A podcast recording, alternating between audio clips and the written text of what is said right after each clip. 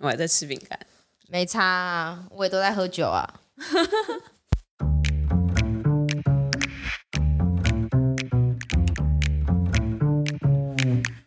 Hello，欢迎来到 Very Real 但不正经的户外平台，这里是户外人说说。我们玉涵呢，可说是九国女英雄啊！屁啦，什么？今天喝黑糖梅千代，嗯，甜甜的，真好喝。这集我们要来跟大家分享一下如何选择我们的背包。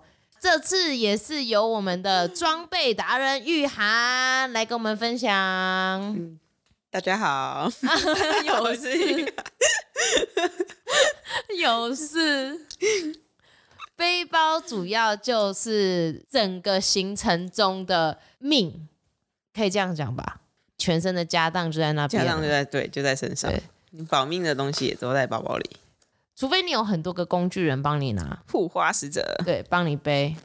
一个好的背包可以让你整趟行程走起来更加的舒适，更加的顺利。那背包主要其实就是分成三种嘛，一种就是小背包，一种就是中背包，一种就是大背包。好废话哦，好白痴。不是，因为我觉得这个它的那个公升数其实，啦，其实就有一点你没有办法去很直接分类说，啊对啊，很主观啊。就对我来说，可能。二十以下，二十到三十都算小背包。嗯，中的话可能三十到三十四十，大背包已经是五六十，已经可以让我走完一个纵走。我不需要超过六十升，可是这不适用于全部的人。对，所以其实我觉得像是这样子的升数，你可以自己去拿捏。怎么拿捏呢？第一个，你就是要看你行程的种类。这次是跟登山团。或者是你有没有搭伙？就算你自己去好，你去玉山，你有没有跟排云搭伙？自己组还是连睡袋也可以在那里租，或者是你要自己带？其实就是有关于你带要你带什么装备，你要用多大的包包去装它。嗯，就要行程天数。假如说你跟商业团，你至少早午餐也要自己准备啊。干粮、行动粮。像我有一个朋友，他很厉害，他不敢，他不管去哪一些行程，他都是背生命农场一百升，很屌吧？然后连两天也是吗？上次我们就去那个、啊、大小件，他连那个超大行动电源跟灯泡都带上去了。嗯，你就知道为什么他能力很强。就是不管是十天行程或两天行程，反正他一百升的包包就是把它装满。对，行程废的话就是 带更多废的东西。没错，他没有办法接受他包包是空的。空的他说他带的是大家的幸福。没有重量不会走路。没错，有重量他才会有爬山的感觉。好，那所以呢，对于我们来讲啦，当天来回的行程基本上可以像是用一些宫顶包那种小包包就可以了。其实不一定要到真的登山包，就是那种有背负系统，对，不用背负系统，也不一定要有腰什么扣的啊，还是什么，其实也都不用，一般运动包也可以。那三天内对我们来讲的话，其实事实非常非常足够。对，我大概用不到二十五升的就够了。接下来在更多行程三天以上啊，或一些纵走行程，基本上我们也都是控制在六十六十升以内啦。就是关打包技术技巧了。对，其实你就不用非常扎实的去包那个包包，你可能可以塞很多的饼干，因为他们很蓬，就是你可以塞很多饼干。可是假如说我是小包包，缺点就是我塞不了饼干。嗯。好啦，那我就分享一下我自己的背包好了。我第一颗就是我入门的菜鸟包，就是迪卡侬二十五升。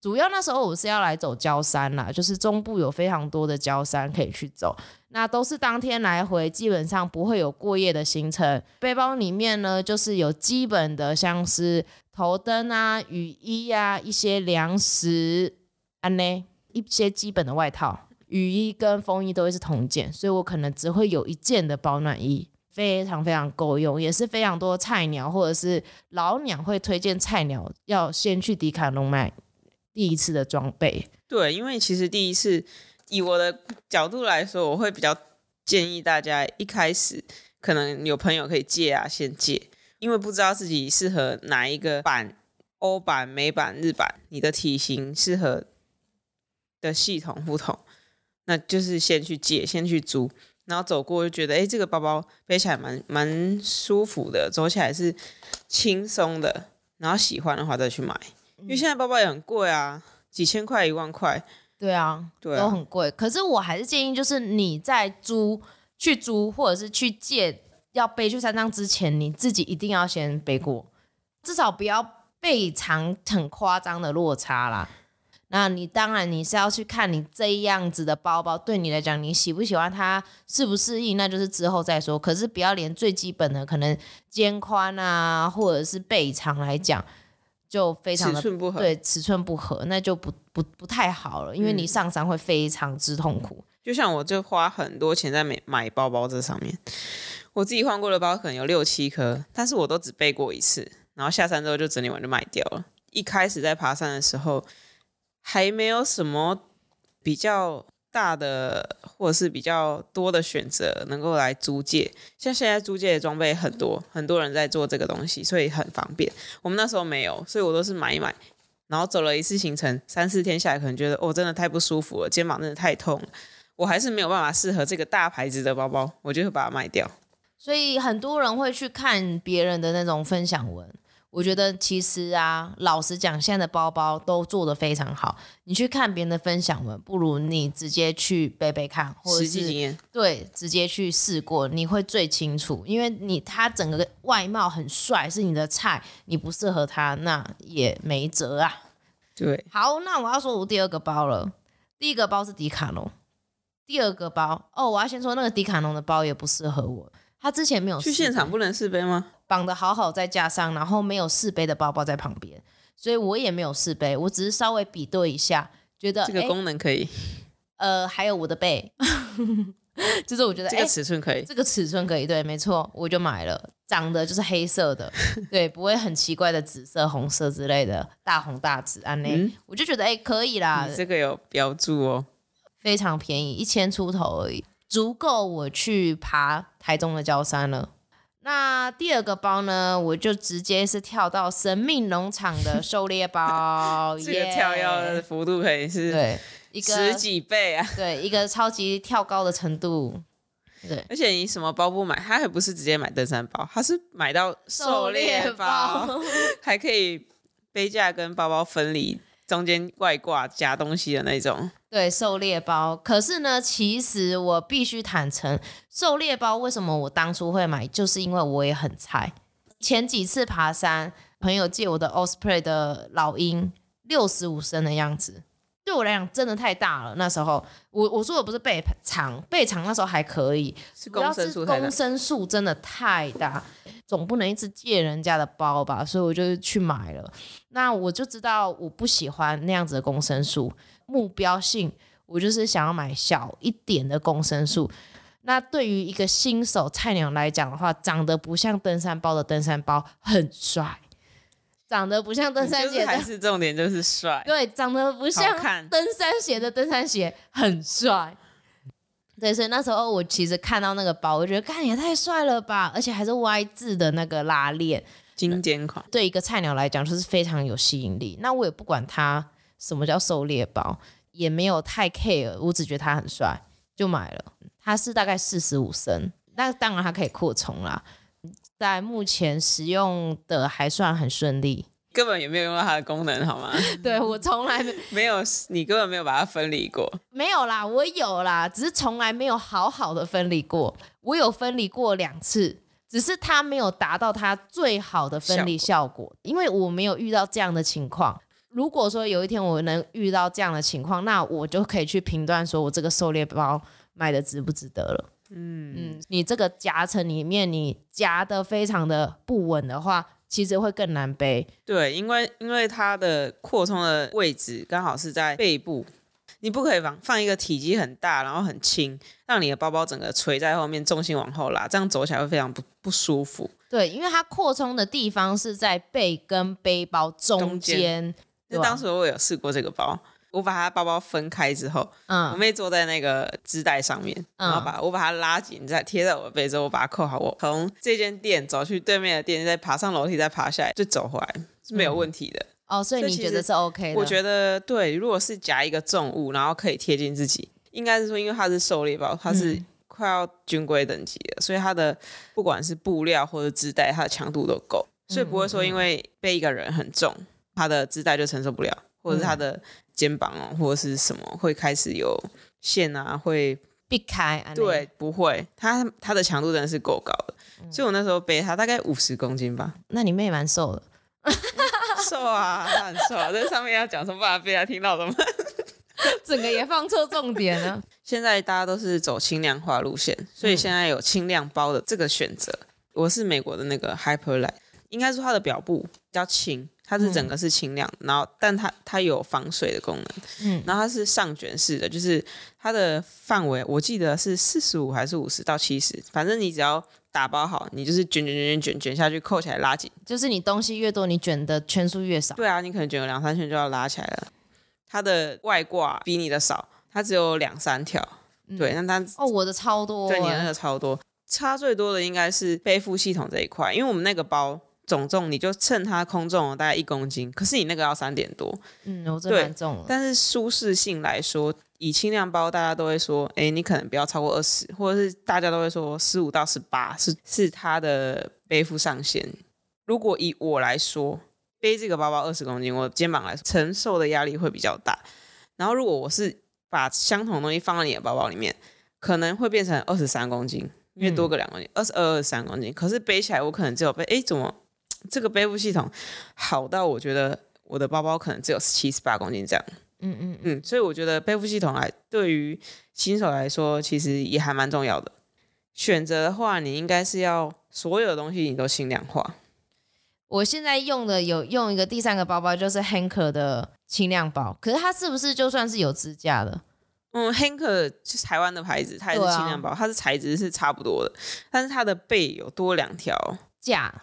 对，那个原厂是说你可以依照你的身形去调，就是去。他们的店里面熬，对，符合自己你你的那个背的那个感觉，嗯、对，但你可能没有去熬，所以你会觉得那两条直直的很卡，你会觉得说还是要去调就对了。我觉得是可以去调，但是你调整就是适合你的包，你可能就不太适合借借人家了，因为就大家不会。那、嗯、也有我有遇过，人家也是把那个抽出来啊，哦，那就跟你的一样，就，就一样，没有什么。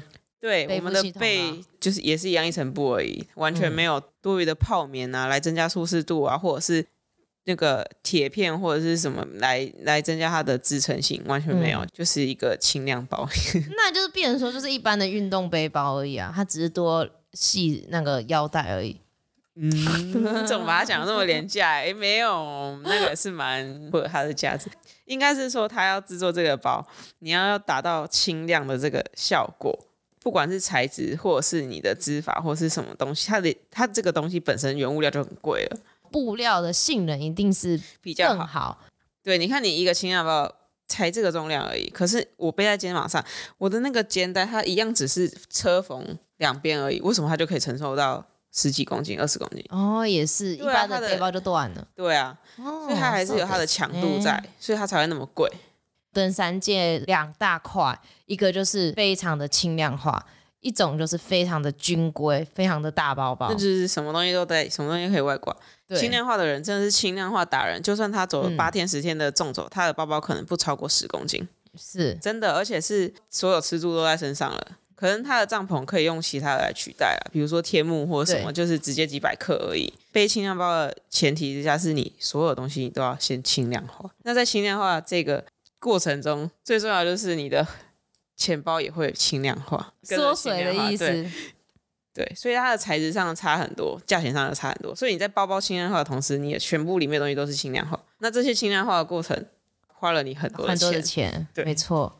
可能是你越来越知道什么东西你在山上会吃，或者是不会吃，或者是什么东西你在山上用得到，对啊，用不到。对，没错。所以一开始就也会慢慢变得轻量。大家都比较保守，就有一种预防性的心态，嗯，就会觉得这个东西可能用得到，那我就带着带着带着，就像博涵一样，嗯，他第一次跟我走这么走，他的包包二十三公斤，走到第三天他就崩溃了，嗯、因为他从来也没有背过这么重，然后他也觉得他可以，哦、对，所以开始你还都不知道的时候，你当然是要背背负系统好的，哎，所以你背过重我背你背过重的包吗？有啊，我一开始也都是背前期以前生命龙还没有进来的时候，背包界的劳斯莱斯 Gregory 就是我的一开始的包包。但是我连续背个两三个之后，我就觉得这个东西这个牌子可能它的大方向或它的趋势是不适合我的，因为我背起来都会觉得不舒服。哦，对，然后之后再来换成。M 的生命农场的什么库里呀，或者什么是库里四十或者其他的，我也觉得可能欧美的骨架太大了。对我来说，我已经拿到 S 叉 S 的那种尺寸，我的肩膀的肩带它还是有一稍微好像快一半已经超超越超出我的肩宽了。后来我我找到一颗适合我的重装包，就是潘山鼠的北欧瑞典的牌子，在台湾还是小众，但是我那一颗包也是大概有三年了吧。嗯，Grip 六十，我觉得它很适合我，因为可能我有高低肩。那你一般的包包要调都是只能调背长，那你的两边就是你只能靠肩带的那个去调整。可是潘安鼠它很好的是，它可它可以调你，甚至连左右肩膀的角度啊，然后你腰带也是，腰带也是可以调。诶，往上或往下，哦、这可能很就是很很抽象，可是对，就是你看你们包包如果背下来，好，肩宽扣好，肩膀拉好，再就是腰带要束紧嘛，嗯、那就是大家都是说，哎，就是在这个骨头的上面，这样就是对了。嗯、可是其实走起来是不舒服的，应该会卡卡的或 OK。但是攀山鼠的包，它背包不是一体成型，就是腰带就是在这里，嗯、它可以。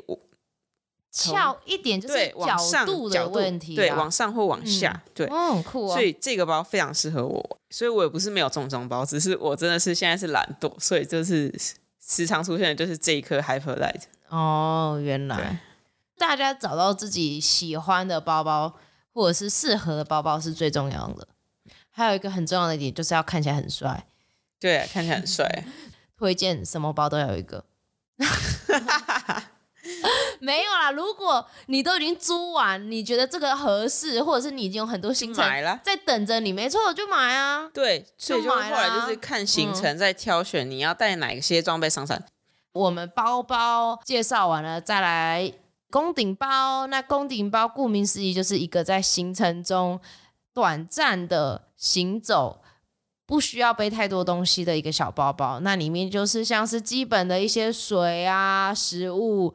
灯、保暖衣物、雨衣、嗯、雨裤，我其实对于攻顶包我也觉得还好，没有很在意，因为它。但现在大家就是追求帅啊，哦、所以是有国民包啊，不然你说，你说神又说到神秘农场，In and Out 这样子，对，就是神秘农场的国民包，大家都是要背那一颗，主要也是它也可以收纳成小小的一个啦。对，有时候收纳其实是非常。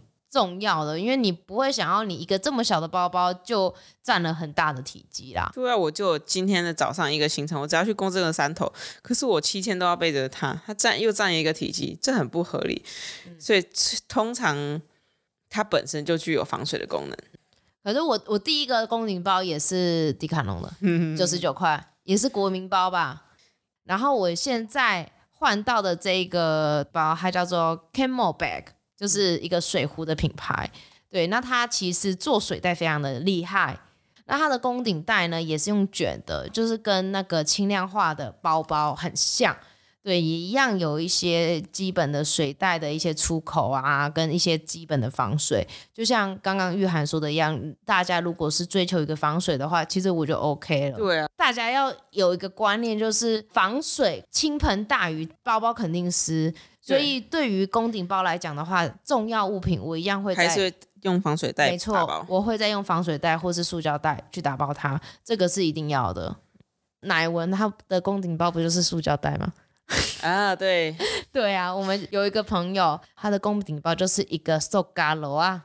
对他来说，我们的宫顶包，他他宁可去买一个哦越野跑包，越野跑的那种，他、嗯、是它也是可以扣胸口，它就是要让你很贴很贴近自己的。可是它那个就可能当天的，就是单工的包包，嗯、包或者是两天，它就可以用那一个。好啦，那接下来我们就还会提到一些背包套。可是就像我们刚刚最后有讲到，就是背包套它基本上它没有办法去防一些大雨，所以我们都会建议说，你在包包里面一定要再用一个打一个防水层，对，大的塑胶袋或者是防水袋，嗯之类等等。好好一点的牌子也是有做防水袋，什么 C two 上面之类的，它也是就是很大一个容量，你就是把东西放进去，它也是用防水胶条，对，然后你打包完之后卷一卷扣起来，但是那个就是蛮贵的啦，好像要也是一两千块。要啊，对，那一般我们一开始在爬山。背包内层的防水层来说，就是用垃圾袋、黑色垃圾袋或者是香菇袋。香菇袋，香菇袋比较比垃圾袋还要耐，它比较不会那么容易破。像我自己就是用香菇袋，我很喜欢用，是因为它是透明。因为我是那个嘛，神秘农场的包包，我是歪开的，所以我很可以直接就看到我的东西在哪里。就是当初我买这个包。也是有一个原因，就是我直接开，我可以直接拿到我自己想要的东西。嗯，对。那假如说你用有颜色的防水袋，我反而会有一点找不到。嗯，那是我，那是我习惯。对，因为以我来说，我可能就知道哦，这个颜色的防水袋就是装什么。哦，是什么。对，所以说没有，因为我自己是一个大的香菇袋，然后重要的东西会再用防水袋。对，我也是。然后背包外面再一个。再一个背包套，所以真的是防水、防水再防水，防水，没错。所以这是非常重要的，就是推荐给大家，避免一些让自己湿掉很不舒服的可能性。比不舒服还要更重要，就是生命，就是避免失温的危险。对，那些重要的东西真的要打在防水袋里面。对，因为他们其实重点不会很重啦，所以说就是能够做好万全的准备，我觉得是最好的。嗯，嗯，好。那我们就到这样子喽。好，谢谢各位，拜拜，拜拜。